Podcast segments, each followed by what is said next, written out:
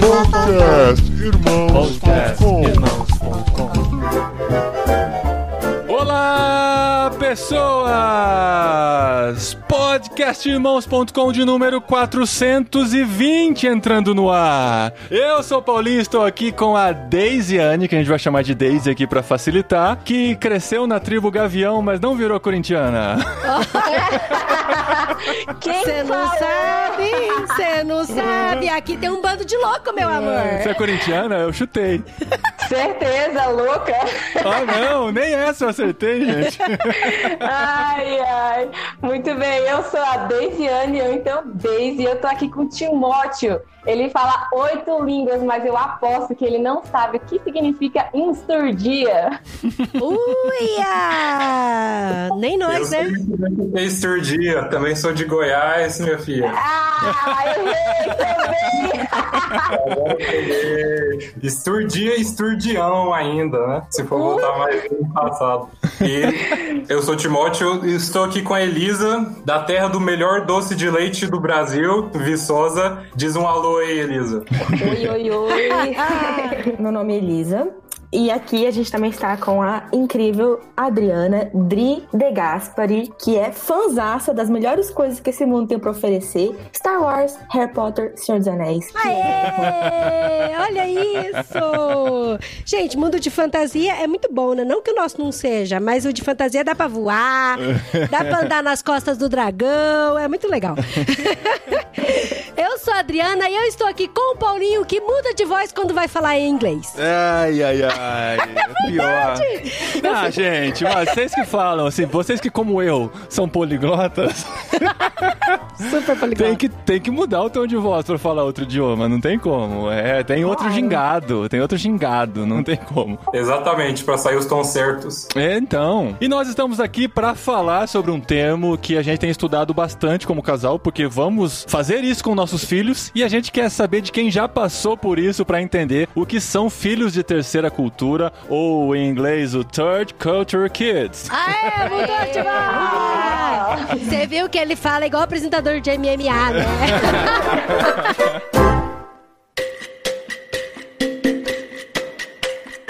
Mas antes da gente saber a história deles, né, vamos explicar primeiro o que são filhos de terceira cultura. Inclusive, assim, a gente precisa definir alguns termos aqui que talvez eles vão usar e a gente precisa preparar nossos ouvintes pra isso, né? Sim. Filhos de terceira cultura, FTC, ou em inglês o TCK, né? TCK, que É. os, os gringos usam também. Eles podem usar também o termo FM, que é filho de missionário, ou no plural FMs. Ou FDP, que é filho de pastor. Ai, meu Deus do céu! Entendeu a legenda? Meu Deus do céu! Gente, é sério, ele quase caiu da cadeira. O que, que a Adri tá fazendo? e assim, e o que são filhos de terceira cultura, né? São filhos de pessoas que mudaram de país. Às vezes os filhos nasceram naquela cultura, né? No caso da Não é nem Daisy. necessariamente nem mudar de país. É, a. Daisy viveu numa tribo indígena por 18 anos, a gente vai conhecer um pouquinho a história dela aqui, mas ela adquiriu uma outra cultura, que não é necessariamente a cultura dos pais e nem a cultura do local onde ela mora estritamente, né? Porque tem a cultura dos pais que influencia ela também, então é uma terceira cultura. O que pode acontecer é até de ter, tipo, um pai brasileiro com uma mãe canadense vivendo na África, né? Então, assim... É o caso da Elisa. Meu É. caso, minha mãe é chilena. A mãe chilena, olha aí. Então a gente vai conhecer essas histórias, entender como funciona a cabeça, como eles se alimentam, como eles vivem aqui no Globo Repórter de hoje, né? Primeiro, assim, eu quero saber quantas línguas cada um de vocês fala. Fala assim de. Porque assim, às vezes a pessoa fala, ah, é, tal pessoa fala oito idiomas. Ah, ela sabe dar bom dia, boa tarde, boa noite em oito idiomas. Eu quero saber se você cai naquele país, você consegue se virar, se comunicar, tirar Pedir comida, dúvidas. pedir comida. É pedir comida e pedir pra ir no banheiro. Não, mas acho que tem que ser mais que isso. Mais? Tem que ser- saber se comunicar mesmo, dar uma É explicação. verdade, porque eu sei pedir comida e sei ir no banheiro na Itália. É, então, exatamente. Isso Mas não- eu não falo italiano. Você não fala italiano e tal. Com quantas línguas você consegue se comunicar mesmo, Elisa? Eu consigo me comunicar, tipo, bem, bem fluentemente em quatro: Que são? português, espanhol, inglês e francês. Uhum. E consigo me virar bem nos 30 mesmo com o árabe, porque no país que a gente morava, misturava árabe com francês diariamente, né? Uhum. Então, se eu voltar pra lá algum dia, acho que dá super certo me virar lá. Uhum. Deise, e você? Você viveu mais no Brasil, né? Exato. Mas você se comunica em gavião, que a gente já sabe que é a língua da tribo indígena onde você viveu. Então, aí nessa parte de ser fluente, fluente, eu já nem posso colocar essa língua na lista. Que eu consigo me comunicar mesmo é em português e inglês. Inglês eu aprendi lá na aldeia mesmo, mas o gavião eu não aprendi.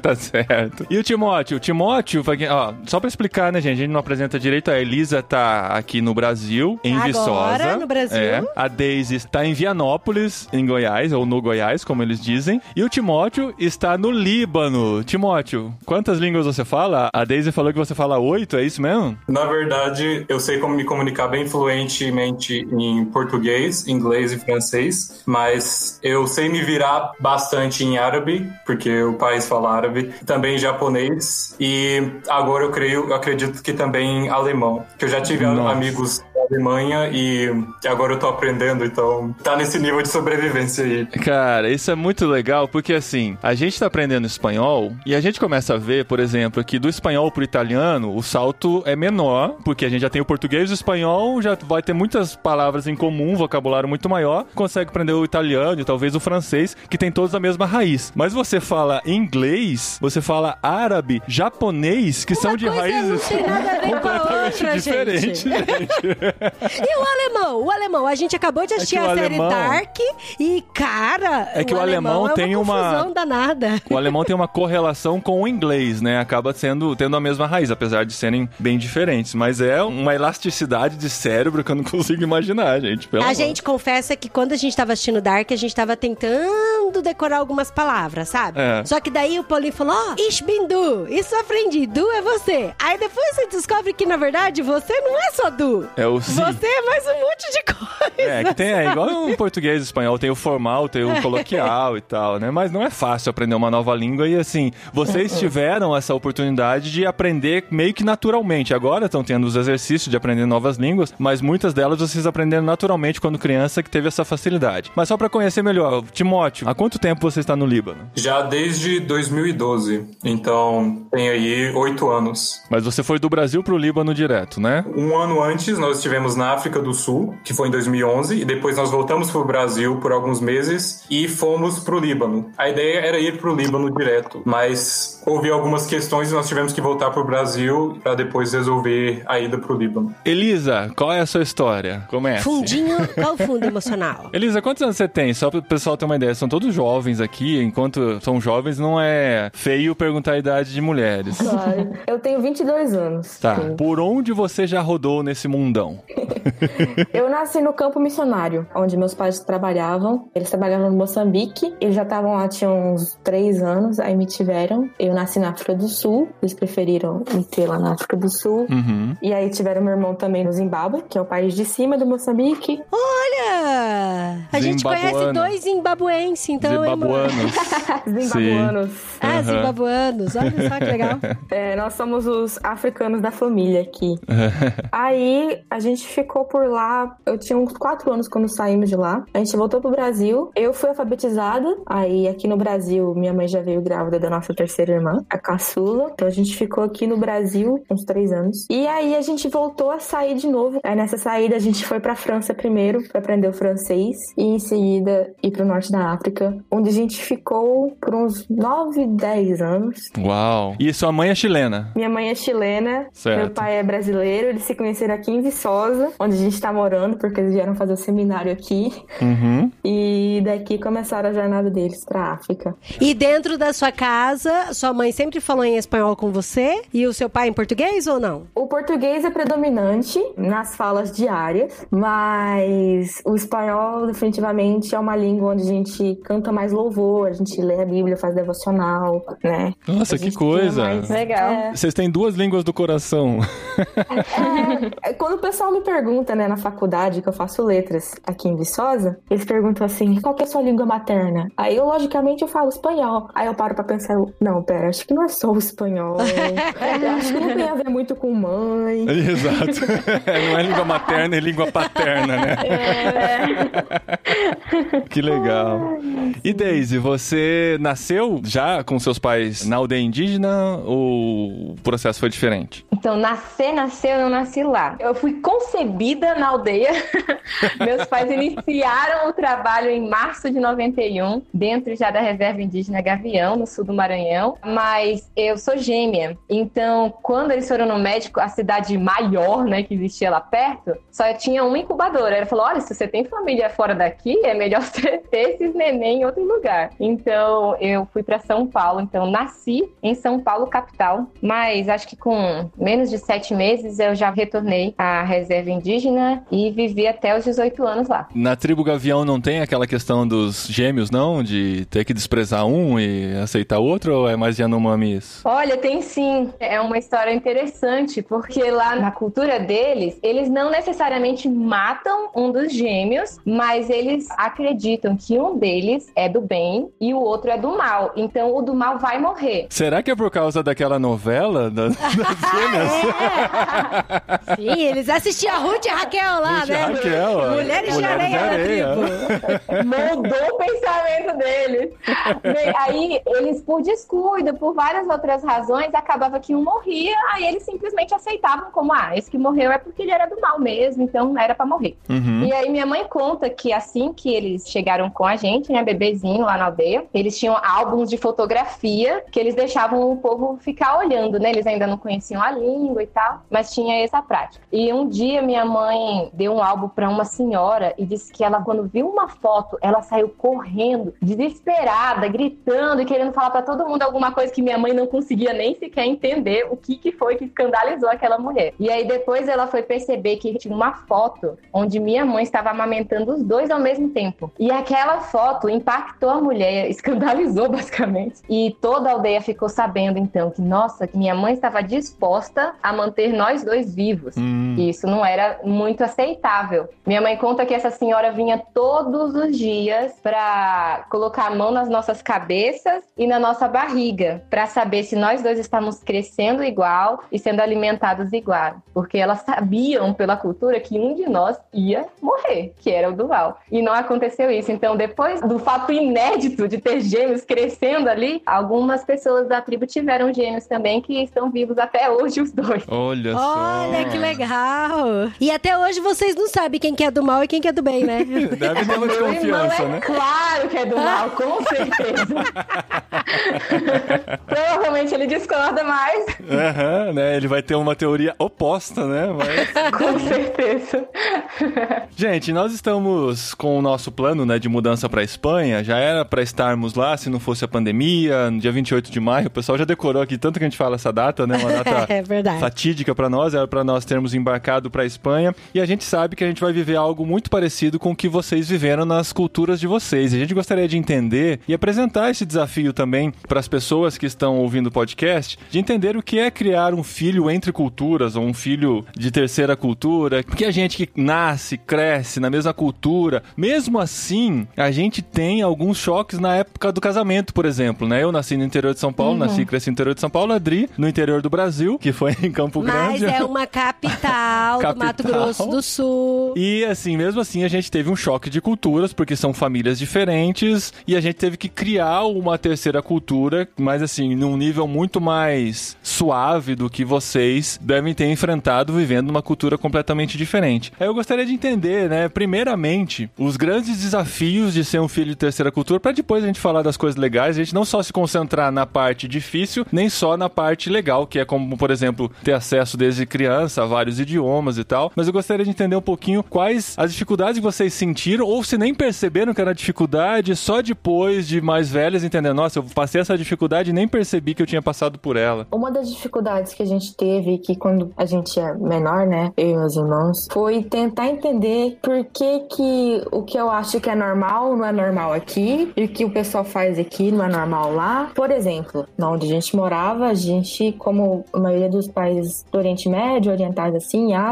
a gente tem o hábito de tirar o sapato quando a gente entra dentro de casa. Uhum. Ou, por exemplo, a gente tem o hábito de comer com as mãos, de comer sentado no chão e coisas assim. Aí eu voltava aqui pro Brasil pra passar um período de férias. Aí o pessoal, nossa, que estranho, que não sei o que, calça um chinelo, menina, vai pegar um, uma gripe, não sei o que. Não come com, resfriado. é, não come com a mão, não, ó. Tem garfo e faca aí, que não sei o que. Para de colocar pimenta na comida. Isso, é tudo- isso eram todas dificuldades que a gente tinha de entender, né? E pouco a pouco crescendo e tendo apoio, ajuda de psicólogos mesmo, da- dos próprios pais. E adaptar, né? E saber como é que você é lá e como é que você é aqui. Então, mas será que não é assim uma falta de sensibilidade também, né, da família daqui, de entender, meu, a menina nasceu lá fora, só tem uma realidade lá fora, né? Mas é, é, é nosso mundo limitado mesmo, né? Quando a gente conhece só o mundo que a gente vive, o, o estranho, o diferente é sempre esquisito, né? E tá sempre errado. E vocês que viveram essas culturas diferentes devem ter experimentado isso muitas vezes, né? Sim.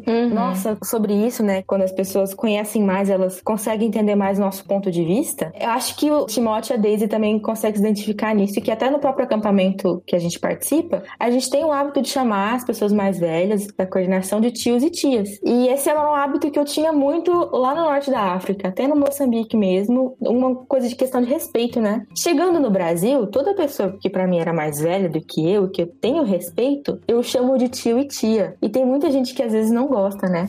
Uhum. Aí, recentemente, esses tempos pra trás, um amigo mandou mensagem e falou assim: Elisa, eu finalmente entendi. Eu finalmente entendi o porquê que você me chama de tio às vezes de brincadeira. Aí eu, nossa, cara, primeira vez que a pessoa volta assim, fala, eu agora eu te entendo. Eu te entendo porque eu li e eu consegui entender um pouquinho do seu ponto de vista. Isso pra mim foi tipo, uau. que legal. Legal. A questão da língua é uma espada de dois gumes, que tem grandes vantagens, mas tem grandes desvantagens também. No meu caso, eu nasci e cresci no Brasil, então eu já estou acostumado com português, minha infância foi toda em português. Só que nos países onde eu morei, a língua não era uma língua só, e não era exatamente uma língua clara que você tinha que usar em todos os contextos. Entendi. Na África do Sul existem 12 línguas oficiais. A língua da minha escola era inglês, só que era um inglês com sotaque bem pesado. E Uhum. Meus falavam mais africanos, ou falavam russa, ou umas outras línguas que eu nem sei quais eram. Uma vez, inclusive, eu, meu pai e meu irmão, que eu tenho um irmão mais novo também, nós fomos cortar o cabelo. Primeira vez que nós tentamos cortar o cabelo lá em Cape Town, na África do Sul. Nós chegamos no barbeiro, tava lá as fotos, a gente tentando arranhar inglês com o cara e falar de tudo, que era o cabelo desse jeito, assim e tal. E o cara não falava uma palavra de inglês. Ele, na verdade, falava francês por alguma razão. Ele foi, acenou, fingiu que tinha entendido tudo. E a gente voltou pra casa, todo mundo com cabelo igual, que era um cabelo totalmente estranho. Minha mãe igual. Minha mãe viu, acho que pelo resto do dia inteiro da nossa miséria. Então, essa dificuldade da língua. No Líbano também, a língua oficial é o árabe, mas não é o mesmo árabe que outros lugares do país. E tem um árabe oficial e tem o árabe falado. O árabe falado não é o mesmo do árabe escrito. Então, na escola, eu estudava em inglês, meus colegas falavam em árabe, que é o árabe libanês, e eu aprendi um árabe escrito que não era o mesmo que meus colegas falavam. Então, pode imaginar a confusão. Sim. Tinha hora que os professores mudavam de língua, estavam falando inglês, do nada passavam para falar em árabe, comunicava alguma coisa, todo mundo na sala ria, eu ficava só olhando assim, ok, então, né?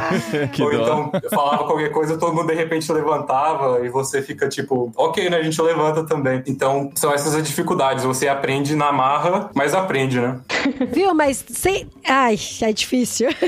Porque assim, a gente. Como a gente vai levar os nossos filhos pra Espanha, aí às vezes eu fico pensando assim: será que tem horas que não dá aquela vontade louca de sair correndo, ficar trancado no banheiro e falar: eu não quero mais ouvir, não quero mais ouvir árabe, eu não quero mais ouvir inglês, e ficar lá, sabe? Eu não quero me relacionar com ninguém com essa língua mais. Não dá de vez em quando esses surtos assim, de. Ai, eu quero só ouvir a língua materna, o É, português. os adultos contam assim, histórias assim, né? A gente já conversou com missionários adultos que mudaram de país, eles dizem que é muito comum eles darem essa fugida, se trancarem e falar, não quero mais ouvir a língua local, quero ler um livro na minha língua materna. Teve gente que ficou três dias trancado porque não conseguia mais, a cabeça não dava mais conta, né? Mas não sei se com criança ou com pessoas mais novas, não sei se vocês passaram esses momentos também, porque também tem essa realidade, ele tá num país que não tem uma língua oficial, não é simplesmente aprender uma língua que ele se vira lá, né? Tem mais dificuldades dentro disso ainda. Mas você aprendeu inglês antes de ir pra África do Sul, você aprendeu lá? Eu fiz essas escolinhas que a gente tem, né? Da escola particular de inglês por quase cinco anos. Aí eu tive uma base de gramática muito boa. Mas mesmo quando você tem essa base, ainda tem os desafios dos sotaques, os desafios dos dialetos locais. Isso dificultou também. Então eu acabei aprendendo bastante inglês na África do Sul. Mas você não teve esse surto, assim, de, tipo, não querer ouvir inglês, não querer ouvir árabe? De vez em quando eu tinha, mas a questão de ser mais jovem, quando a gente tem esse surto, a questão é que nós não temos uma língua que é uma língua firme. Mesmo a língua mãe, por exemplo, eu tinha conhecimento de português, mas ao passar dos anos, meu inglês se tornou melhor do que o português, porque eu estava usando mais na escola e estava lendo tudo em inglês. Então, vai aprendendo uma língua, você vai esquecendo sua língua mãe. Aí, quando você dá esse surto, pode vir de formas diferentes. No meu caso, eu peguei um trauma da língua árabe local por um bom tempo. Inclusive, quando eu cheguei no terceiro ano do ensino médio, eu falei assim: eu não vou mais aprender árabe, eu já sei me comunicar no básico, eu tenho um sotaque, esse sotaque não vai embora, eu sei pedir água, pão e banheiro e tá bom, eu não vou aprender mais não. uhum. Mas depois eu mudei de atitude um pouco, porque realmente é uma língua que fala bem ao coração dos libaneses. Você não consegue ter um relacionamento mais profundo com alguém local sem saber o árabe libanês. Mesmo que você se comunique inglês ou francês com eles, eles entendem realmente. Mas tem uma língua que é mais próxima de alguém, que você chega mais próximo. Então, graças a Deus, eu consegui mudar essa atitude e passei a me esforçar mais a aprender o, o árabe libanês, mesmo com todas as dificuldades. Mais por eles do que por você mesmo, né? De poder se comunicar e falar uhum. uma língua do coração com eles, né? Sim, e também com a necessidade de formar meus relacionamentos, né? A maioria dos meus amigos são daqui ou tem o Líbano como um lugar importante. Então, o Líbano é um lugar muito importante para mim. Rejeitar a língua desse lugar seria algo que talvez até me machucaria, como um lugar que formou tanto a minha identidade.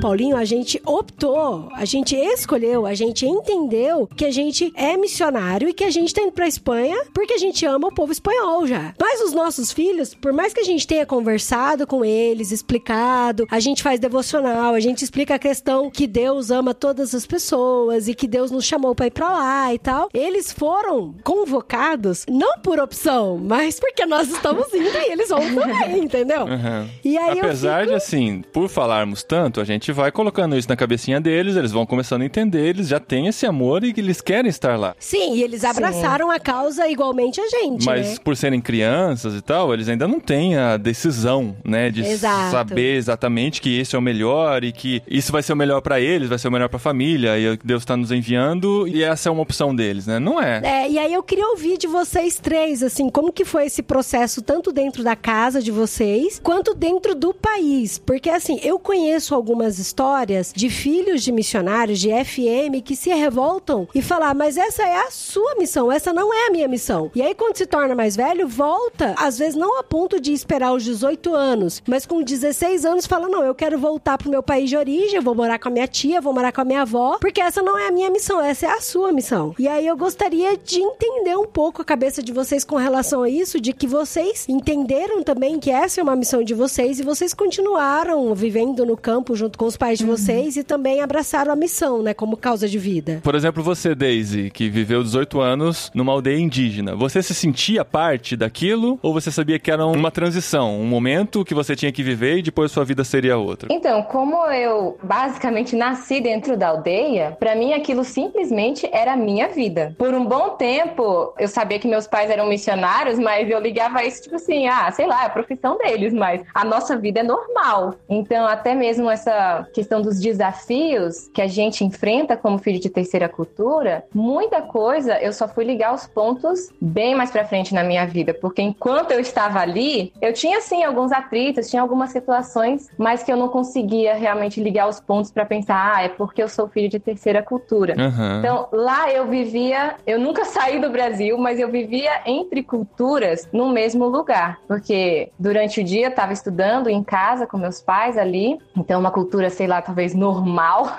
de um brasileiro, ou quase normal de um brasileiro. À tarde eu estava brincando com meus amigos na aldeia, então eu já estava dentro de uma outra cultura, de um outro sistema. E os missionários que faziam parte da equipe com a gente eram americanos, americanos e canadenses. E eu ficava dançando entre essas culturas normalmente no meu dia a dia. Às vezes eu não conseguia entender os choques culturais que meus pais passavam, por exemplo. Eu, sério, mãe, que você acha isso estranho? Nossa, tipo, para mim era meu dia a dia. Uhum. Eu acho até engraçado de pensar porque eu tive um chamado missionário quando eu era bem nova, né? Eu tinha entre 7 e 8 anos. Uau! E não foi por causa dos meus pais.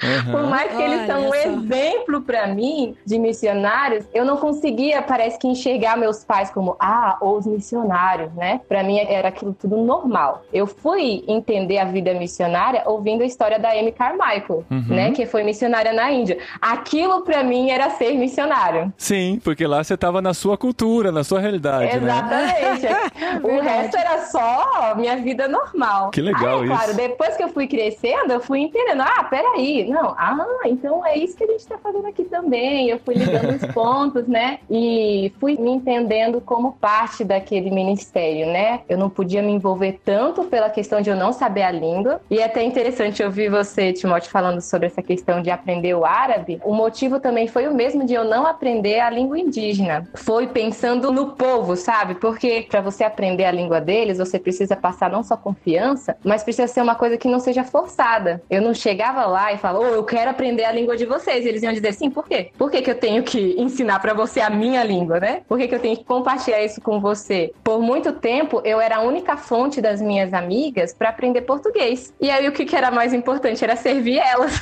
Ah, olha que, que legal. legal. Era ajudar elas com o português. Então, eu consigo entender um pouco da língua, mas eu nunca cheguei a dizer, olha, por favor, me ensina. Elas até tentavam, não tinha muita paciência, né? Mas então, eu nunca forcei isso. E aí, acabo que hoje em dia eu me arrependo, né? Eu pensei, poxa, eu poderia ter cobrado mais, mas foi pensando no povo, né? Em ajudá-los também. Uhum. E para você, Elisa, como foi essa questão missionária, assim? Definitivamente eu tive minha pequena crise aí na adolescência, onde eu não conseguia entender por que, que a gente tava lá. Eu falava que eu tava com saudade da minha família, mas eu não entendia direito o que, que era isso.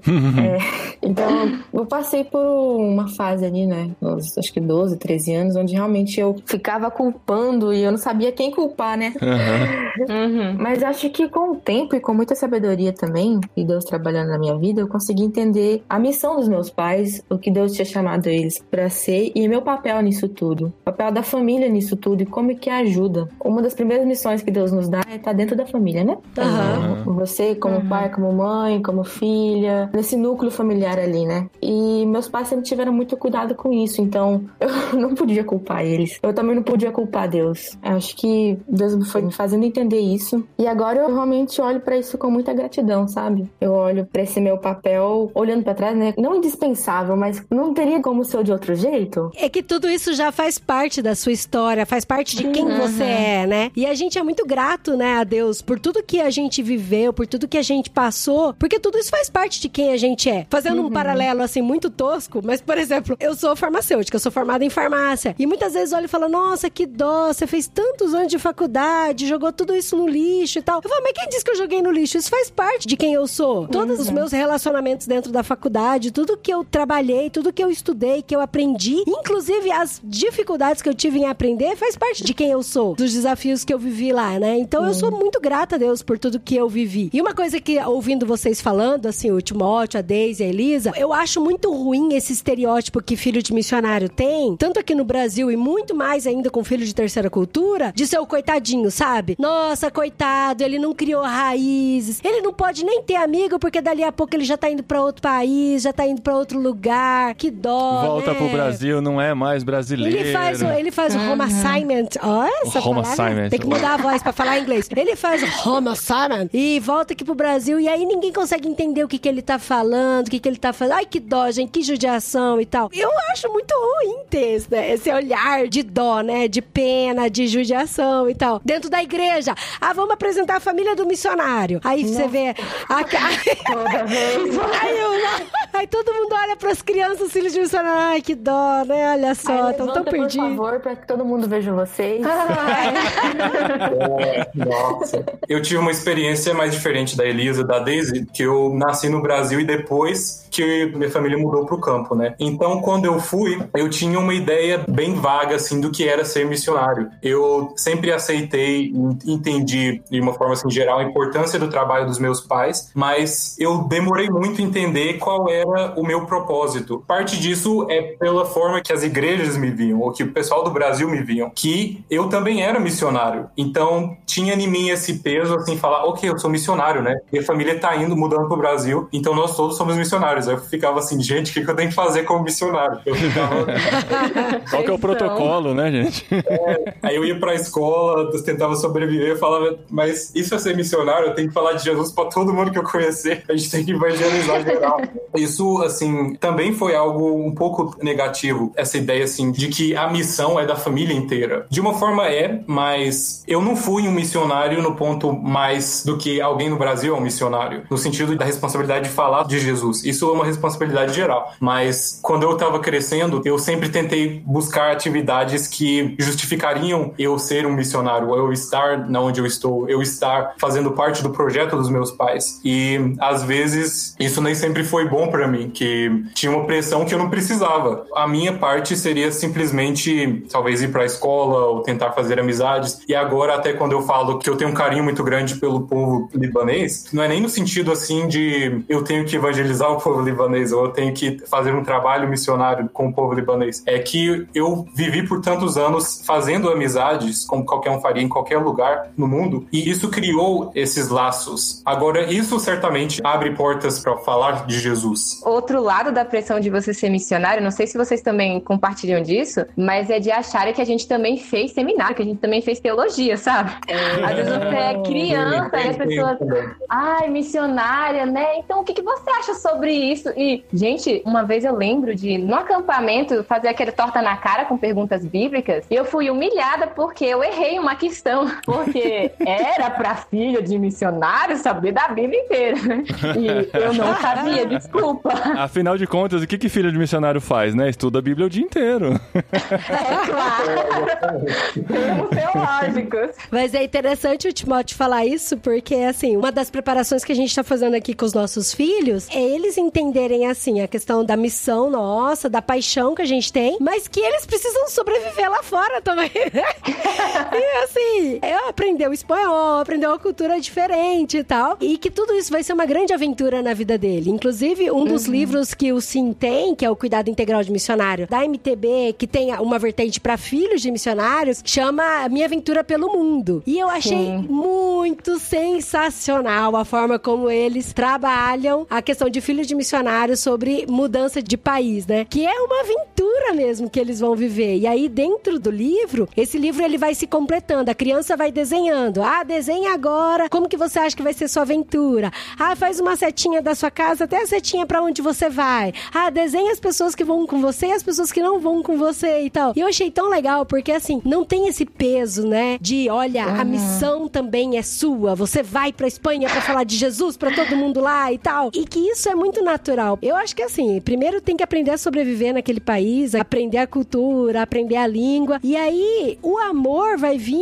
conforme você vai se relacionando com as pessoas. Igual o Timóteo falou. Quem estão lá são os meus amigos. São os amigos que você fez ao longo da jornada. E por você amar seus amigos, você quer apresentar algo que é real pra eles, né? Algo que você vive dentro da sua casa também. Então isso eu achei muito legal e é um cuidado que a gente precisa ter mesmo, né, com os nossos filhos e tal. Sim, essa questão da sobrevivência eu acho ela muito interessante. Mesmo sendo uma criança, mesmo a gente não tendo feito um seminário, não tendo tido toda aquela base super teológica, os nossos pais nos ensinam, assim como vocês estão ensinando pros meninos, né? Uhum. E essa preparação ela é essencial quando você sai para um campo, tanto quando você vai para uma aldeia aqui no Brasil, quando você vai até os confins da terra, ter esse acompanhamento dos pais é impensável. Eu lembro que quando a gente foi pro interior do país que a gente morou, eu fui pra uma escola local. E como eu não sabia árabe, eles me colocaram, tipo, no nível básico, né? Eu tava com crianças bem mais novas do que eu. E por ser um país muçulmano, frequentemente tinha as aulas religiosas, né? Aí chegou minha vez um dia na aula religiosa do Alcorão. Aí eu comecei a ficar nervosa dentro de sala de aula, porque eu tava entendendo o que a professora tava falando. Aí eu, meu Deus, eu não sei recitar o Alcorão. Como é que eu vou fazer isso aqui em sala de aula? Até que ela me chamou lá na frente, eu virei assim pra ela e falei: Ô professora, então, eu sou cristã, o que, que eu faço agora? aí ela assim pra mim e falou, Caramba. Recita aí uma parte da sua Bíblia, é, do seu livro, ou faz uma oração aí pra gente. Olha que Olha legal. que da hora. Aí eu tinha o quê? Uns 8, 9 anos. Aí eu fui pra frente da sala, toda nervosa, como eu tô agora. Aí eu comecei a orar, abençoando a minha sala inteira, né? Minha professora me deu a permissão. E eu era uma criança e eu tava justamente no horário, assim, de buscar as crianças na escola. Então eu não vi, mas meu pai tava me olhando da porta. Uau! Uau! Mas você orou em árabe? Eu acho que eu misturei árabe com francês. Nossa. Aí essa preparação de sobrevivência em momentos onde você não acha que você vai passar por certas situações, essa preparação e esse cuidado com a criança mesmo, dela amar a cultura, de respeitar a cultura, respeitar a religião, respeitar o povo, mas também tendo suas convicções, nossa, eu acho isso muito, muito essencial. Gente, Verdade. que coisa, que história sensacional. Porque, ó, eu não me considero fluente em inglês, mas orar em inglês é um negócio muito bizarro. Não, e assim, aconteceu uma coisa comigo. Ano passado eu tive a oportunidade de ir pra Ásia e participar de uma conferência da OMF, né? De um encontro dos conselhos da OMF lá na Malásia. E o pessoal que me preparou aqui falou: ó, você precisa aprender a orar em inglês, que é a parte mais difícil, porque é quando você fala do coração e tal, e falar do coração, falar com Deus em inglês é muito difícil. Então eu treinei muito a oração em inglês. Eu orava em Uhum. inglês à noite, conversava com Deus e tal. Aí chegava lá, toda vez que eles me pediam pra orar, eles pediam pra orar em português pra ver como que é a oração em português. Eu não coloquei em prática as orações. Foi triste, cara, decepcionante. mas hoje vocês oram em quê? Isso, boa pergunta. Em que língua vocês oram? Depende da situação. É, em Não, em silêncio, em silêncio, você e Deus. às vezes eu me sinto mais confortável orando em inglês, escrevendo também. Eu gosto muito de escrever as orações. Mas é que nem o Timóteo falou, depende muito da situação mesmo, né? Por exemplo, a gente tá no acampamento dos FMs aí. Aí pedem, às vezes, uma oração em uma outra língua, na língua que você sabe. Aí tem gente que vai orar espanhol, tem gente que vai, que nem o outro Timóteo da nossa equipe, já orou na língua local do Guiné-Bissau. Mas daí a oração, tipo, quando eu orava em português em público, eu falava, só Deus tá ouvindo, né? Eu não preciso fazer uma oração longa, porque para as pessoas fica só uma curiosidade, né? Eles não estão entendendo o que eu tô falando. Sim. Então aí você faz uma oração mais resumida, né? Abençoa tudo, obrigado por tudo, em nome de Jesus, amém, né? O senhor sabe de todas as coisas. e o Espírito Santo intercede por nós. Amém. Amém. Ai, às vezes eu fazia algo parecido, não é em oração, mas eu realmente, a minha língua mesmo é português, eu só entendo gavião. Às vezes algumas palavras agora já do inglês estão no meu vocabulário, então às vezes sai um, um inglês no meio da oração em português, só comigo e Deus, né? Mas eu achei interessante que você falou, às vezes as pessoas iam pra mim e queriam que eu falasse alguma coisa na língua. Ai, conversa aí com as suas amigas na língua. E elas sabiam que eu não tinha esse domínio da, da língua pra fazer uma conversa, mas eu sabia que ninguém ia entender bolhufas do que eu tava falando. Então, quando, quando eu falava, tipo, com meu irmão, a gente fingia que tava conversando, mas a gente tava só, tipo, recitando o versículo que a gente tinha memorizado na língua. E, e as pessoas, tipo, nossa, gente, que legal a conversa É. Boa técnica. Caramba, que da hora. Mas também tem, às vezes, por exemplo, na oração, não sei se o Daisy e Timóteo sentem isso, que tem algumas palavras que a gente não consegue expressar em outras línguas. Então, por exemplo, outro dia eu tava fazendo uma oração em português aqui em família, teve uma palavra que eu não conseguia achar ela em português. Eu falei ela em inglês. Misturei lá, porque tem alguns sentimentos que você quer passar em um outro idioma. Por exemplo, overwhelming. Overwhelming em inglês. Eu não consigo achar um sinônimo ou uma, uma palavra que represente isso em português, né? Então, às vezes eu fico com dificuldade de me expressar. É, que você que tem um vocabulário tão amplo, né? E você quer dizer É. exatamente aquele significado. E não existe, né? Igual a saudade, né? Em português. Como é que você. Uhum. Não adianta falar que tô sentindo sua falta. Não é a mesma coisa que sentir saudade. É. Gente, mas vocês têm outra personalidade quando vocês falam outra língua?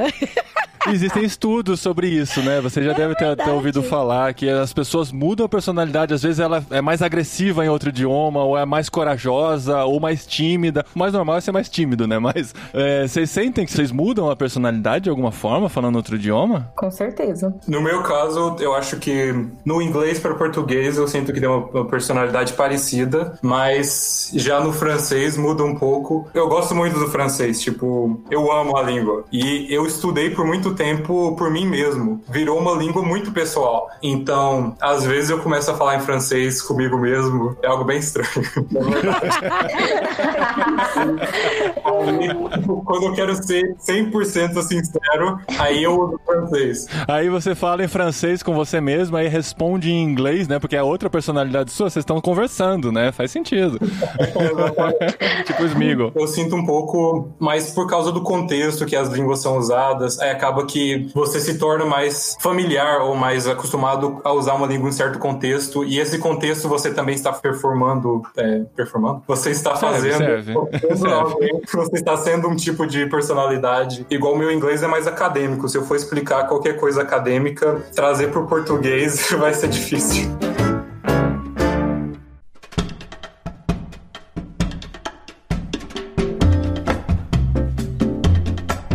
Quando vocês voltam pro Brasil, pra sua cidade de origem, ou as meninas quando voltavam, né, na época, como que era o relacionamento com os parentes, assim, com os primos, por exemplo, né? Porque hoje eu imagino, meus filhos se relacionam com os primos com a maior naturalidade possível. Eles vão mudar, vão ter uma nova cultura e vão voltar e vão sentir essa estranheza, assim. Vocês sentiam isso? Porque às vezes fica aquela sensação, ah, eu não vejo a hora de voltar pro Brasil pra ver minha família. Aí você volta pro Brasil ver a família e vê que é outra família, não é mais a família que você deixou pra trás, né? Ou a família não quer ouvir as suas histórias. Nossa, lá de Oh. novo essas histórias diferentes e tal. No meu caso, o relacionamento com a família era de dois em dois anos, basicamente. Mesmo dentro do Brasil, gente, olha isso. É, a cada dois anos dentro da aldeia, a gente tinha três meses de férias, né? Vamos dizer assim. E aí a gente visitava uma família. Só que meu pai é da Paraíba e minha mãe de São Paulo. Então. A gente só via uma delas a cada quatro anos. Então, dois anos a gente ia para São Paulo, mais dois anos a gente ia para Paraíba e assim por diante. Nossa. Tem aquele negócio, né? As piadas internas da família, você não entende. Se Uhum. se reúne no domingo, às vezes você não sabe qual é o costume da família, do almoço da família, e todo mundo sabe. Tem essa parte, talvez, de você, por um tempo, se sentir um peixe fora d'água. Mas também tem um outro lado, porque família que vive muito junto não tem aquele estímulo da saudade pra amar ainda mais, sabe? Então, quando a gente chegava, a gente era muito paparicado. Era Ah. todo dia, aí uma tia vai levar no shopping, a outra levar no cinema, e vamos pro McDonald's. Então, todas as férias eram muito cheias de atenção, porque a gente só tem três meses, é daqui a quatro anos que a gente vai se ver. Então, vamos aproveitar bastante esse tempo. Então, apesar de ter o distanciamento no início ser bem sentido, depois era muito divertido. Aí, quando ia embora, era aquela saudade, nossa, vamos ficar muito tempo sem ver vocês, que saudade que vai dar, essas coisas. E as piadinhas sempre as mesmas, né? Independente da cultura. E os namoradinhos, né?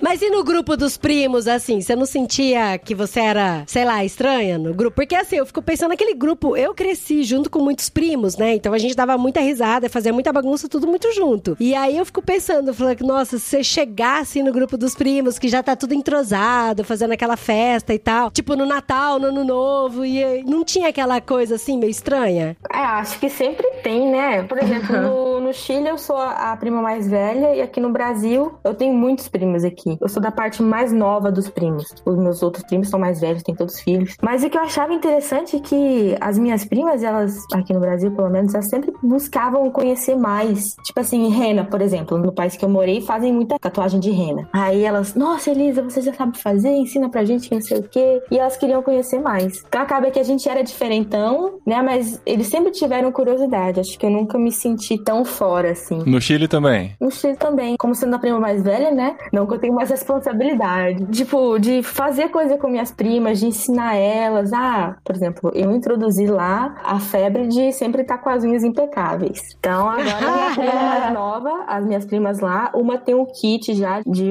unhas e a outra também, nossa, super impecável. E eu, ah, fui eu que ensinei.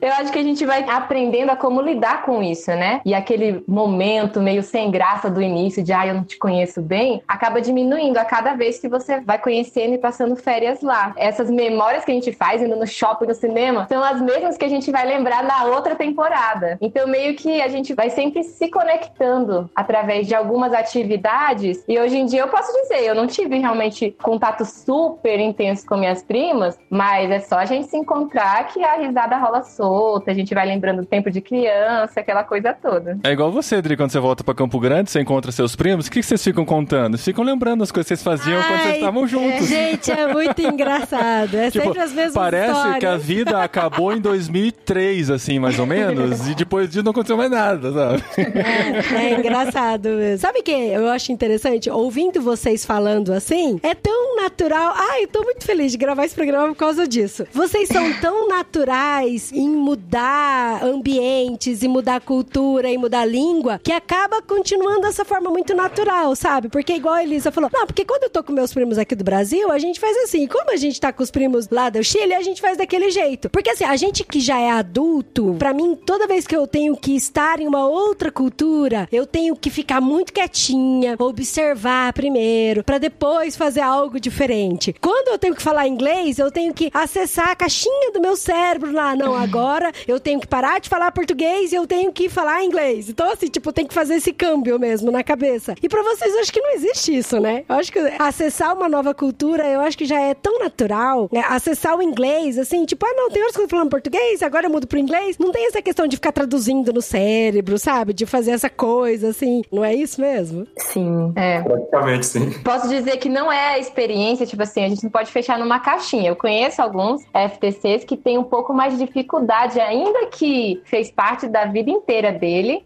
ainda sempre tem uma leve crise toda vez que precisa fazer essa adaptação de cultura. Mas na sua maioria, a gente vai passando de uma para outra sem nem perceber. E vocês acham que já rolou alguma questão de inveja com vocês, assim? A gente sabe que vocês tiveram muitos privilégios, assim, privilégio do reino de Deus mesmo. Igual eu tava falando da questão do ratinho de laboratório, né? Que às vezes as pessoas da igreja olham vocês, assim, com pena de ratinho de laboratório, que não é isso que a gente quer trazer aqui pro programa, por favor. E também olham pelo outro lado, né? Da questão de serem super privilegiados, nossa, de poderem naturalmente aprender a falar várias línguas e ter contato com várias culturas e conhecer de fato algumas questões que aqui a gente só vê em jornal e lá vocês, de verdade, vocês já viveram aquilo, então vocês podem falar com mais propriedade sobre o assunto, de entender mais sobre o assunto e tal. No meu caso, eu acho que não tanto, porque era um contexto de Oriente Médio, ninguém quer estar no Oriente Médio.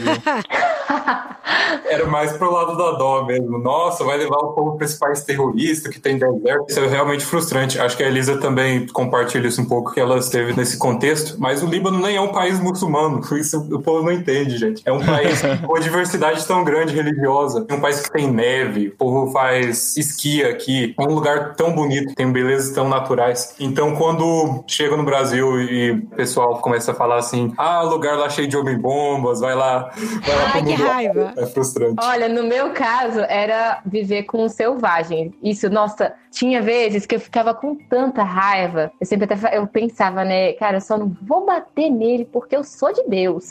Porque às vezes vinha falar dos indígenas como realmente um povo, ah, aquele povo selvagem, nossa, eles são tão ignorantes ou alguma coisa assim. O povo que anda pelado, né? É, tava falando do meu povo, eu ficava me segurando. Isso nas igrejas que meus pais estavam fazendo divulgação. Então, eu falei, gente, esse povo não é muito de Deus, não. O que, que é isso, né? Minha mãe conta que quando a gente nasceu em São Paulo, né? Minha avó teve muita dificuldade de deixar minha mãe levar a gente pra aldeia de volta. Minha avó queria criar a gente lá em São Paulo. Ela sempre falava: não, como é que você vai fazer isso com essas crianças? Educar elas nesse povo ignorante que não sei o quê, ou algumas coisas Uhum. assim, sabe? Que eram Uhum. estereótipos mesmo. Sim, sim. Então, às vezes, eu tinha até uma. Não era uma aversão, mas uma tendência de mostrar que eu sabia das coisas, sabe? Nossa, eu, eu queria provar que não é porque eu vivo no mato, como as pessoas diziam, que eu não sei falar inglês ou que eu não sou inteligente, alguma coisa assim, né? Aí você fica com essa crise de tentar se afirmar diante deles também, né? Tem essa pressão, né? Sim, tinha essa pressão, porque apelidos também não faltavam, né? Eu acho que o que mais me chamava era de Mogli,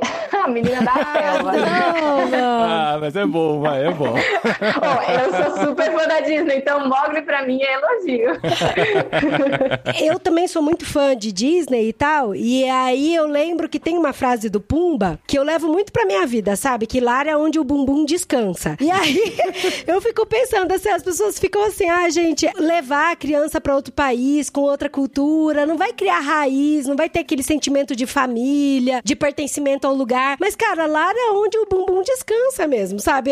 E aí a nossa família é onde a gente tá inserido, a gente faz os nossos devocionais, a gente canta, a gente se relaciona com pessoas, conhece, a gente dá chance, espaço pra outra cultura e é onde a gente tá, né? Com a nossa família. Eu tive que entender primeiro que minhas raízes estão na minha família, nas pessoas que eu amo, tanto no norte da África, no Moçambique, quanto aqui no Brasil, no Chile. Eu acho que Deus foi muito bom assim, porque conseguiu me dar um sentido também de raízes num lugar físico. Quando a gente voltou do Brasil do Moçambique para ir para o norte da África, a gente teve esse intervalo de três anos aqui. E nesses três anos a gente conseguiu ter uma casa. Então foi a casa onde eu fui alfabetizada, onde eu tive o primeiro cachorro que eu lembro, coisas assim, sabe? Tinha uma casinha na árvore, então foi minha infância tá mais fixada nessa casa. Aí quando a gente voltou pro Brasil, depois de tanto tempo, a gente foi para aquela casa de novo. Aí na reforma, eu mexendo no meu antigo quarto, eu olho de repente pra parede e eu vejo assim escrito meu nome, Elisa. Ah, que da hora. Aí eu, não, é aqui, essa é minha casa, ninguém tira de mim.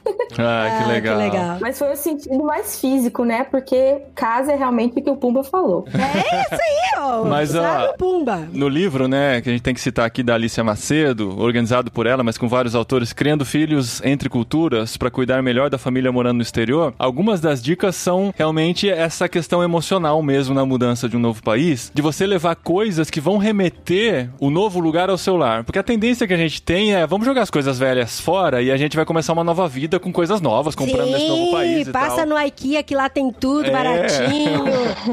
Aí, assim, tanto no livro quanto alguns amigos nossos, o Burjac tem nos ajudado bastante nisso, ele fala assim, ó, sabe aquela camisa velha, furada, que o Paulinho usa pra dormir todos os dias? E eu realmente tenho essa camiseta? Ele tem, verdade. Leva ela, por mais velha que esteja, leva ela, porque quando ele colocar essa camiseta nesse novo lugar, ele vai se sentir em casa. Mesma coisa com as crianças, leva os brinquedos, leva os livros que eles gostam de ler, que vai fazer essa conexão, né, de não ter um choque cultural tão grande e ter esse pezinho, não necessariamente com o país de origem, mas com a casa, né, de onde Com saiu, lar, com né? o lar, pra ele Uhum. se sentir em casa. Eu queria perguntar mais uma coisa.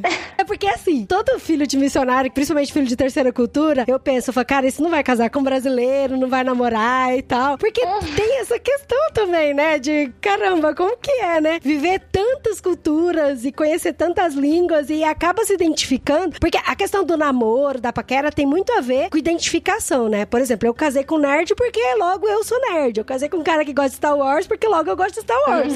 E aí eu fico pensando, porque se a gente morar na Espanha, a gente tem certeza que os meninos vão casar com outra pessoa de outra Pessoa cultura. de outra cultura diferente que gera a mesma identificação. Nessa viagem que eu fiz pra Ásia, a gente encontrou gente do mundo inteiro se reunindo lá, né? Pessoas dos conselhos regionais do mundo inteiro. Então tinham pessoas que foram missionários em outros países e às vezes até tiveram filhos nesse outro país. E é um- nesse filho de terceira cultura acabou casando com uma pessoa de um terceiro país e a gente ainda e formaram conhece sua família. várias histórias assim. Sim. Aí eu queria ouvir de vocês, solteiros, se é por aí mesmo, né? O que, que vocês veem dos outros não solteiros? Qual é a tendência? Eu acho que tem dos dois tipos. Eu já conheço FMs que falaram que elas se negam a pensar em até casar com outro FM, que elas não querem, que elas querem ficar sossegadas no seu lugar. Agora eu já penso diferente. Eu acho que quanto mais misturado, melhor.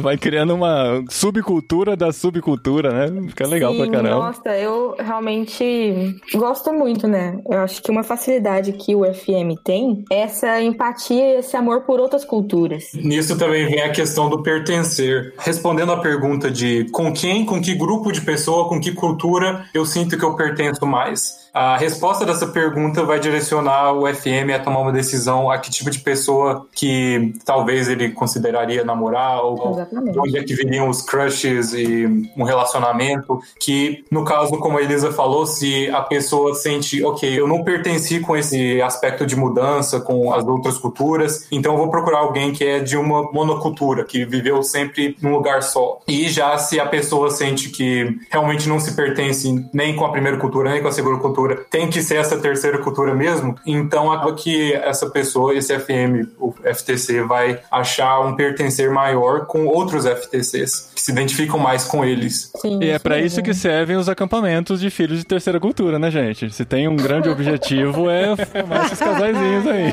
Você falando de casamento, me lembrou de uma coisa muito interessante que aconteceu comigo. Quando eu tava chegando perto do ensino médio, eu sabia lá no fundo, e também meus pais começaram a falar que eu ia ter que sair da aldeia. E aquela ideia pra mim era um pesadelo, eu ter que sair de lá pra fazer faculdade em algum lugar. Eu não conseguia me imaginar morando em outro lugar. Olha e só. aí, eu cheguei a pensar em casamento como a minha escapatória. Deste, deste fato. É tipo o green card, né? Pra conseguir green Eu card. pensei, cara, eu comecei a orar, Deus, eu preciso casar com alguém daqui.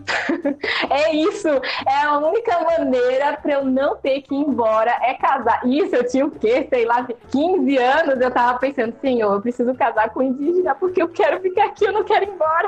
Ai, ai. Ai, ai, mas logo minha cabeça voltou pro lugar. Ai, gente, mas deve ser difícil se apaixonar por alguém e depois ter que ir embora do país, né? Demais. Demais. Olha que não aconteceu comigo, mas eu já ouvi histórias. É, né? Um amigo do vizinho, né? Eu sei como é.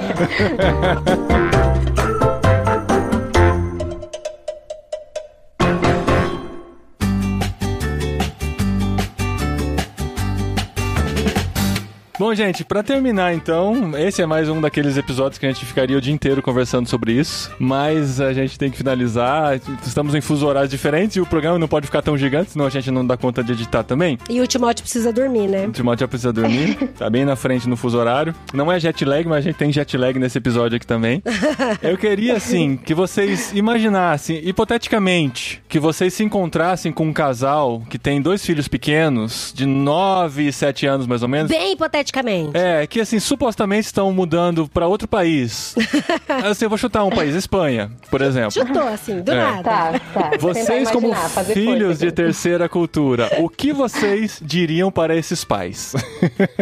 A primeira coisa que eu consigo pensar, também no meu relacionamento com outros FMs, é de vocês estarem preparados pelos seus filhos. No sentido de vocês continuarem fazendo o que vocês, pelo jeito, já estão fazendo, né? De tentar entender o que é o mundo do filho de terceira cultura e já carregar com vocês as ferramentas que eles vão precisar para lidar com algumas situações, alguns desafios e até ferramentas para conseguir extrair o máximo possível das vantagens. Talvez agora, como crianças, eles nem entendem a necessidade dessas ferramentas, mas vocês carreguem as ferramentas com vocês para na hora dar ali na mão deles para eles usarem. Sim, entrando aí uma das ferramentas, algo que eu recomendo é ajudar os filhos a trabalharem as perdas. Os pais também têm perdas, sim, com o movimento, com as mudanças, mas trabalhar as perdas é importante que são muitas coisas que estão perdidas em termos de cultura, em termos de deixar um lugar e para outro. São muitas amizades que às vezes os filhos vão passar e encontrar pessoas que vão conhecer um dia, depois vão estar em outro país, em um outro dia. Então, ajudá-los a trabalhar essas perdas e processá-las é algo valioso, tanto para os filhos também quanto para os pais e para a família. Uma coisa que a gente tá fazendo também, a gente tentar dar espaço pra eles falarem o que tá no coração deles. Eu Sim. tenho medo porque assim, a gente é, é tão apaixonado pela ideia de ir pra Espanha e Deus tem falado muito forte com a gente no coração, que eu tenho medo se algum dia eles sentirem uma frustração tão grande lá no país, por conta de alguma briga de algum amiguinho, ou por estar de saco cheio com a língua, e eles não quiserem falar isso pra gente, entendeu? De putz, papai e mamãe queria tanto estar aqui, eu não vou falar pra eles que eu tô odiando esse lugar, sabe? Uhum. Mas eu quero que eles sejam transparentes o suficiente pra falar: mamãe, papai, eu sei que vocês quiseram quiseram estar aqui, eu sei que o Papai do Céu chamou a gente pra vir pra cá, mas eu tô achando um saco ter que falar espanhol, sabe? E aí eu quero que eles tenham essa liberdade também, entendeu? Uhum. É, isso é essencial mesmo. Eu acho muito, muito, muito importante o pai dar esse espaço, a mãe dar esse espaço para os filhos, tanto para o filho homem quanto para a filha mulher, porque as necessidades vão ser diferentes, dependendo do contexto onde um vive. Por exemplo, no norte da África, as mulheres consideravelmente têm um certo nível de dificuldades que às vezes os homens não vão passar por. Psicólogo pode ajudar muito. Um pedagogo, um amigo, uma pessoa que possa se abrir, né? Sempre tendo cuidado com a segurança da criança. Então, acho isso essencial. E eu queria dar uma última dica que é minha mãe que dá. Ela recomendou para uma família amiga conseguir um bichinho de estimação.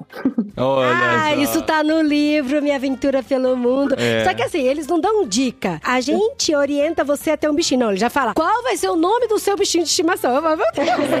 então, então, tipo, eu tenho que ter. Vai ter que ter. Eu acho que eu conheço o bichinho que tá aí. Eu acho que o nome dele é o Sonic, é um porco espinho, né? É isso mesmo. É, foi, foi nosso porco espinho. Ah, que legal. A história é sua, então. que legal. É o Sonic mesmo. É muito bom ter um bichinho de estimação. Eu recomendo muito pra tanto pais que ficam aqui no Brasil quanto saem, porque cria na criança, no adolescente, um sentido de responsabilidade, né? E é uma coisa que você pode se apegar com muito carinho. Então é sempre muito bom, tanto emocionalmente, sabe? Você vê um cachorrinho ali, um gatinho, sei lá, uma tartaruga. Eu tive muita tartaruga. Nossa, é. Eu saí da cadeira do homeschool, né? E falar, não, agora eu vou cuidar das minhas tartarugas, sabe? Aham. E acho isso muito importante. Inclusive, a gente teve um poodle quando a gente morava no norte da África e a gente acabou trazendo ele pra cá, então ele tá com a gente até hoje. Então é uma ligação muito forte. Ele tá vivo até hoje, né? Poodle de terceira cultura, que isso? E tá todo perebento, né? Porque tudo fica perebento quando fica velho. Mas também tem essa, como ajuda na perda, né? As crianças entenderem a perda. Porque uma hora vai morrer, e vai morrer antes da gente, espero. Mas é muito bom. E por falar em bichinho de estimação, eu queria que a Deisiane terminasse orando em gavião.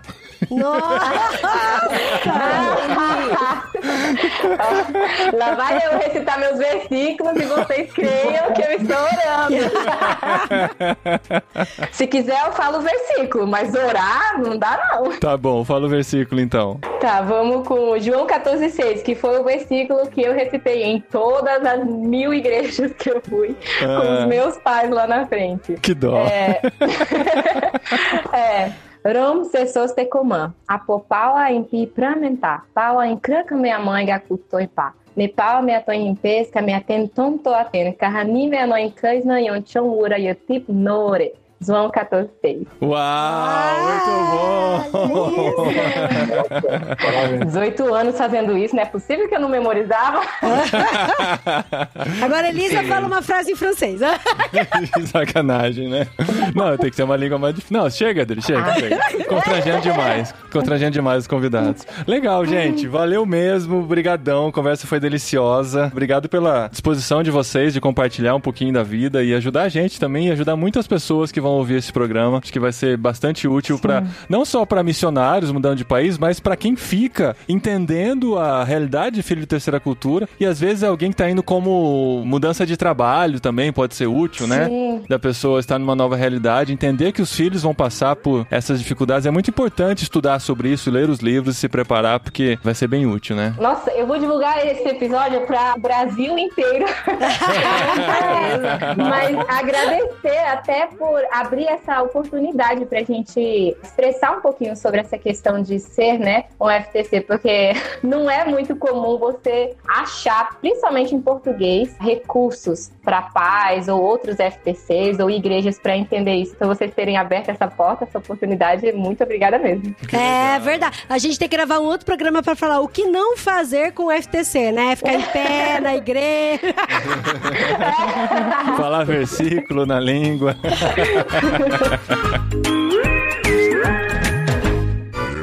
Recadinho! Legal. Cash, arroba, No programa anterior. É, que é isso. Muito obrigado. Recadinhos, esposinha! Recadinhos entre culturas. é RTC, é. Recadinhos de Terceira Cultura. Sim, porque eu sou da cultura da capital e você é do Aham, interior. exatamente, nós estamos criando filhos entre essas duas culturas que agora vão para uma cultura diferente ainda. Como vocês perceberam no episódio, nosso projeto está vivo! Está He's a alive. Sim, né? Como vocês sabem, né? Não sei se vocês perceberam por esse episódio, quem não sabia, se conseguiu sacar por esse episódio que a gente está se preparando para ir para Espanha. Já era para termos ido. A pandemia deu uma segurada, mas entendemos o propósito de Deus nisso e continuamos nos preparando, orando a respeito e trabalhando muito por aqui, né, esposa? Com certeza. Afinal das contas, o que é um ano parado perto de muitos anos que a gente vai viver lá, se Deus quiser, né, amor? sim, Então, o projeto continua e você pode participar com a gente. Tem várias formas de você participar. É só entrar em irmãos.com/barra na Espanha. Lá você conhece o nosso projeto, se inscreve para saber mais e para apoiar também financeiramente se você quer participar com a gente também desse projeto lá na Europa. Lembrando que nós vamos continuar produzindo podcasts, vamos continuar Sim, com o nosso ministério online. sim. E a gente vai continuar fazendo o que a gente faz aqui, estando lá, se relacionando com pessoas, desenvolvendo o discipulado, trabalhando com outras pessoas, influenciando a vida dos espanhóis também, né? E dentre os trabalhos que a gente já desenvolve, vai continuar desenvolvendo Aham. lá na Espanha, tem a MTB, como eu já falei pra vocês. E dentro da MTB tem o SIM, que é de cuidado integral do missionário, que também trabalha com filhos de missionários. E olha só, eles têm muitos materiais muito legais assim pra preparar a galera que vai Aham. vai para outro país, que vai servir entre culturas. Inclusive, os dois livros que a gente citou no programa, né? O Criando Filhos Entre Culturas e A Minha Aventura pelo Mundo, são produzidos pelo Sim, estão nos abençoando nos ajudando nessa preparação. Não só os livros, mas todo o relacionamento que a gente tem com esse departamento tem sido muito rico pra nós e pra conhecer mais o que, que as pessoas podem fazer, esposa. Olha, entra no site da MTB e também nas redes sociais da MTB. Entra lá, porque daí tem as informações de como faz pra comprar os livros. O site da MTB é mtb.org.br e a MTB oficial no Instagram e no Facebook. Isso. E olha só, gente, eu ouso dizer, ouso dizer Diga. que toda família que tem filho é imprescindível ter esses dois livros. Por quê? O primeiro, da Alicia, ajuda nós, como pais, a entendermos as outras culturas e como criar o filho nessa outra cultura. E o segundo livro, da Minha Aventura pelo Mundo, faz a criança entender o projeto. Porque ele desenha, ele faz colagem, ele recorta, ele preenche. Então é tipo uma apostilinha pra ele, só que assim, é muito, muito legal, é muito criativo. Muito prático, sim. Tem ajudado bastante a gente, então você pode conhecer mais lá no site da MTB e nas redes sociais. E por falar em redes sociais, você já sabe, você pode seguir a gente em todas as redes que a gente está produzindo conteúdo. Estamos no Facebook, no Instagram, no Twitter, no Telegram, com grupo de conversa e uma lista de transmissão, um canal onde você recebe nossas atualizações e também a lista de transmissão do WhatsApp. É só entrar aqui no post em irmãos.com que você tem os links e vai direto e participa de tudo isso com a gente. E qualquer dúvida é só entrar no Instagram de Irmãos Underline Com e perguntar lá direto no direct. É, e como a gente sempre diz, você, nosso ouvinte, é a nossa grande fonte de divulgação. A gente não paga propaganda, a gente não faz post patrocinado nem nada. Então, se você curtiu esse episódio, sabe de pessoas que vão se interessar pelo que foi falado aqui, compartilha, marca as pessoas nas redes sociais, entra no Spotify, escolhe compartilhar como stories, aí as pessoas já têm o link para ouvir o episódio lá no seu Instagram. Então, tem várias formas de você ajudar a palavra a ser espalhada e a gente agradece muito por vocês nos ajudarem bastante nessa divulgação também. Bom, gente, é isso aí. Foi muito legal esse programa, né? Conhecer muitas histórias. Aham. E no futuro a gente vai gravar um programa contando as nossas histórias, ou os nossos filhos vão contar é suas verdade. histórias. então fica ligado aqui em irmãos.com.